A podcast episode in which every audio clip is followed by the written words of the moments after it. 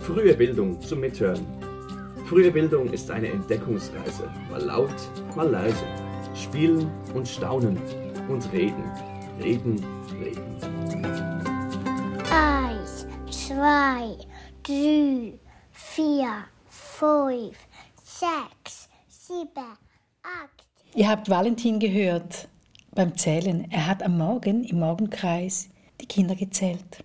Und damit begrüßen wir dich ganz herzlich zur zweiten Folge zum Thema Mathematik. Mein Name ist Johanna Quiring und neben mir sitzt Mitterei. Dieses Zählen der Kinder im Morgenkreis, das ist ja eine sehr gängige Praxis. Jacqueline Wittmer, sie ist schulische Heilpädagogin und Mitglied eines Schulleitungsteams und hat sehr viele Praxiserfahrung. Sie zeigt uns, wie man das Zählen im Morgenkreis variantenreich gestalten kann damit man auch Kinder, die noch nicht so gut zählen können, ermuntern kann, dass sie sich getrauen, kann man sie fragen, möchtest du alleine zählen oder möchtest du, dass alle zusammen zählen? So können sie wählen und dann ist das Chorsprechen eine gute Hilfe, dass dieses Kind mitzählen kann. Mir ist es wichtig, am Schluss, wenn das Kind fertig gezählt hat, nochmals zu fragen, wie viele Kinder hast du gezählt? Weil es ist nicht allen Kindern bewusst, dass die letztgenannte Zahl auch die Anzahl bedeutet. Und so kann man die Aufmerksamkeit darauf lenken. Kinder, die schon sehr gut zählen können, kann man ermuntern, in Schritten zu zählen, dass sie immer zwei Kinder gleichzeitig zählen. Und manche Kinder wollen das dann auch noch mehr. Sie wollen zum Beispiel in Dreier-Schritten oder Fünfer-Schritten zählen oder sogar in Zehner-Schritten, das habe ich auch schon erlebt. Und das ist natürlich toll, wenn ein Kind auf solche Gedanken kommt und dann zum Beispiel feststellt, oh, wir sind ja zweimal zehn Kinder im Kindergarten. Eine andere Möglichkeit ist, dass ein Kind mit Zählen beginnt und zum Beispiel bis zum achten Kind zählt und ein anderes Kind von dort weiterzählt. Das ist aber schon eine ziemlich große Herausforderung, weil man die Zahlwortreihe bereits sehr gut können muss, um das zu schaffen.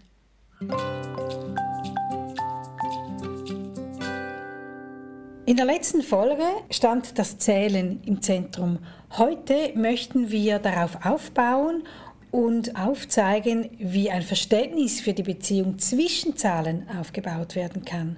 Wir haben ja auch schon bei den Beispielen von Jacqueline Wittmer gesehen, dass sie bei der Umsetzung des Zählens im Morgenkreis schon deutlich über das einfach Abzählen hinausgeht, je nachdem, wo das Kind eben steht.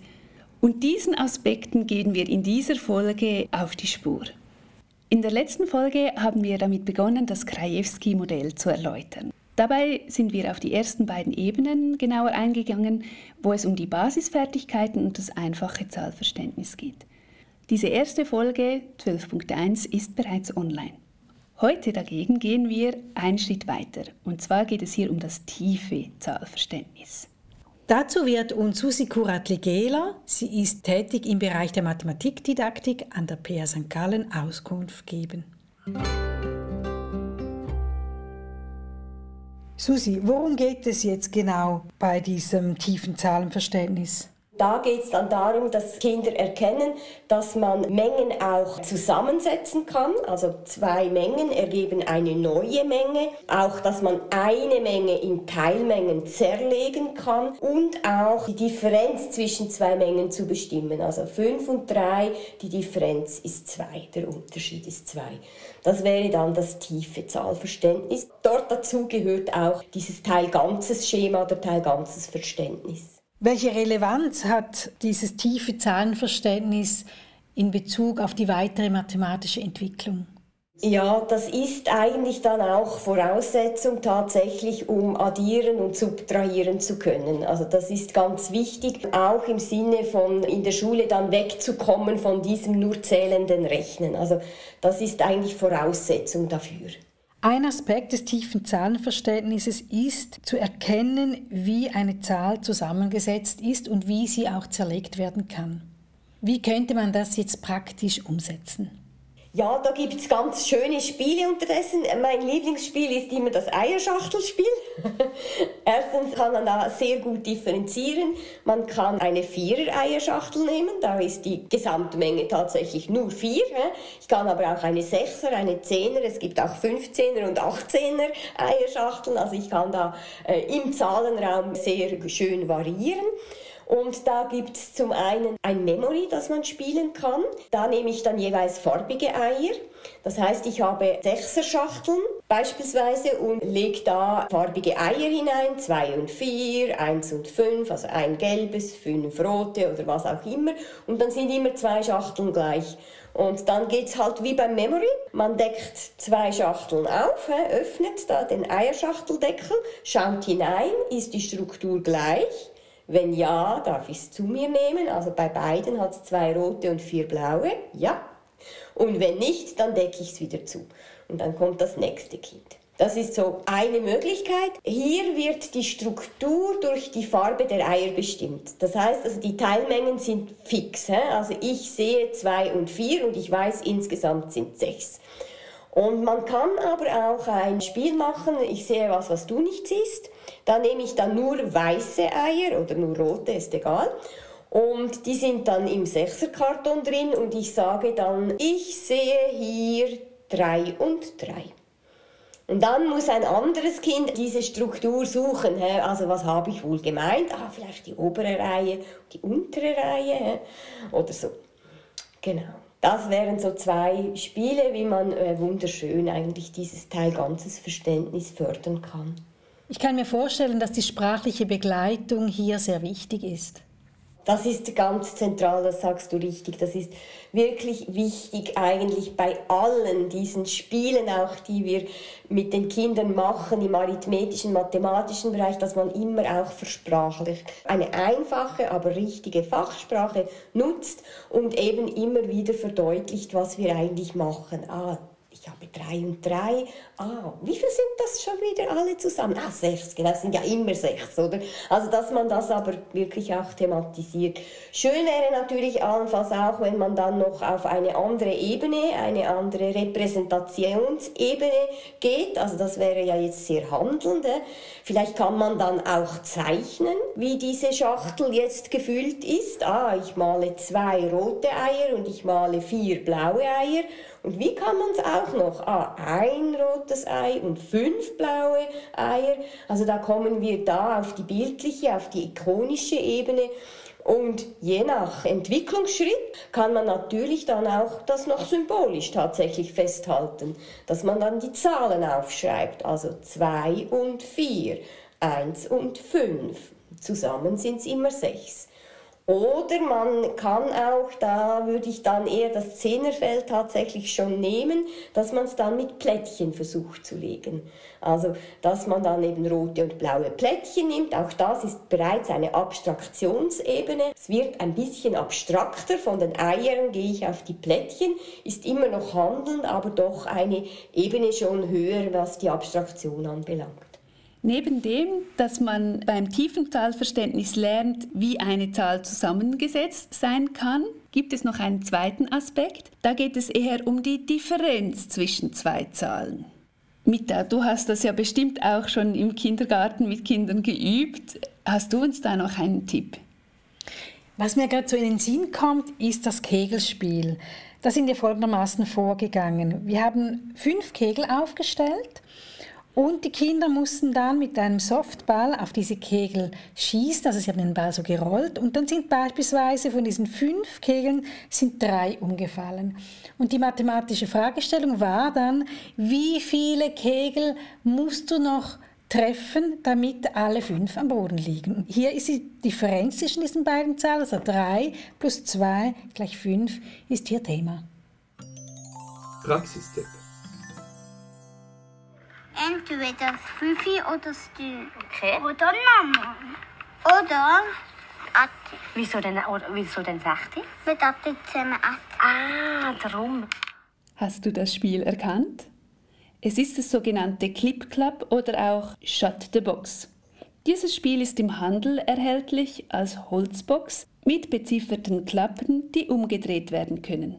Um es spielen zu können, braucht man im Wesentlichen zwei Augenwürfel und für jede Person neun Karten, auf der je eine Ziffer von den Zahlen 1 bis 9 abgebildet ist. Diese Karten legt man in der richtigen Reihenfolge vor sich hin.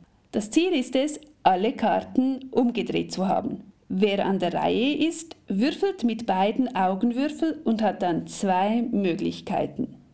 Entweder man deckt die beiden Ziffern um, welche den Würfelbildern entsprechen, oder man zählt die beiden Zahlen zusammen und deckt nur die Zahl um, welche dem Ergebnis entspricht. Also wenn ich eine 3 und eine 4 würfle, dann kann ich entweder die 3 und die 4 umdecken oder die 7.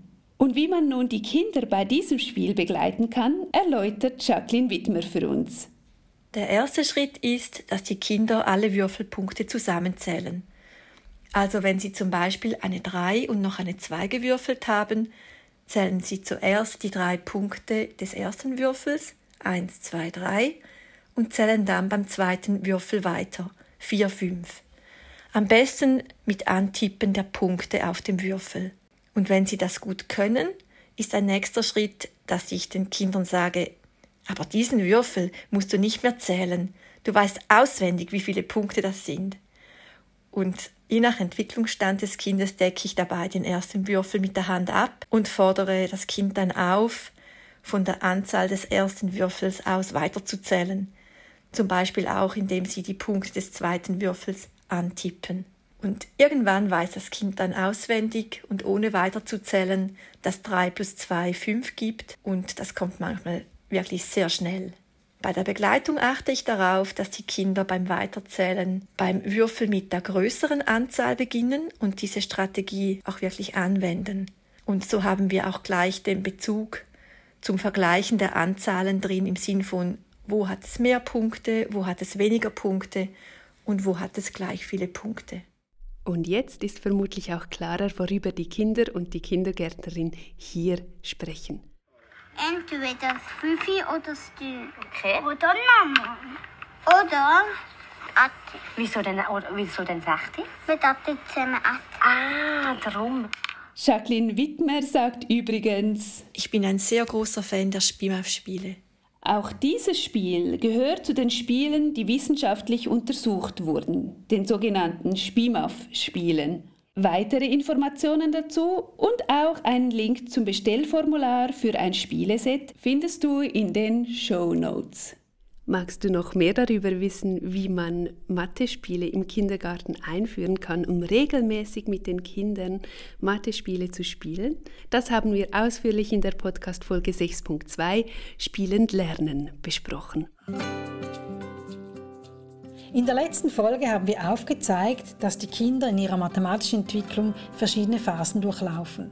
Das beinhaltet beispielsweise das Aufsagen von Zahlwörtern, das Zählen aus Sprüchli oder auch das Bestimmen von Mengen. Heute ging es vor allem darum, die Beziehung zwischen Zahlen zu thematisieren.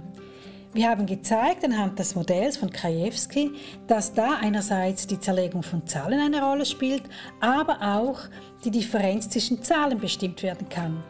Mithilfe der Praxisbeispiele haben wir aufgezeigt, dass man handelnd mit Mathematik spielen kann, zum Beispiel Kegeln, dass man aber auch Bilder verwenden kann, zum Beispiel das Ausmalen der Eier bei dem Eierschachtelspiel oder man kann auch Symbole verwenden wie Würfelbilder oder auch Ziffern.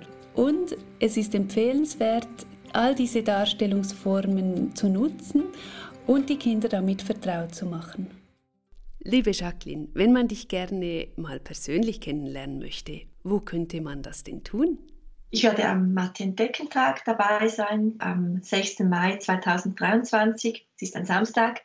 Am Vormittag stattfindet in St. Gallen im Hadwig-Schulhaus und werde dort ein Atelier zu Muster und Strukturen anbieten. Dieser Anlass ist sehr empfehlenswert für alle Familien mit Kindern. Mathe pur, sehr lustvoll, sehr spielerisch, altersentsprechend. Für mich eine große Freude, da dabei sein zu können.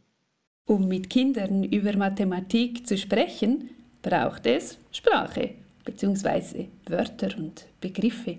Wie Kinder Wortschatz aufbauen und wie wir sie dabei unterstützen können, das hörst du in der nächsten Folge. Mita ist schon fleißig am Vorbereiten und hat spannende Interviews auf Lager. Das war frühe Bildung zum Mithören. Schön warst du dabei. Welche Themen beschäftigen dich? Schreib uns eine Mail auf podcast.fruehebildung.pasg.ch oder schick uns eine Sprachnachricht via Webseite www.frühe-bildung.ch. Der Podcast ist eine Produktion des Zentrums Frühe Bildung der Pädagogischen Hochschule St. Gallen unter der Leitung von Johanna Quiring. Für die Musik war Michael Duss verantwortlich, zusammen mit Gabriel Meyer. Vielen Dank fürs Zuhören und bis zum nächsten Mal.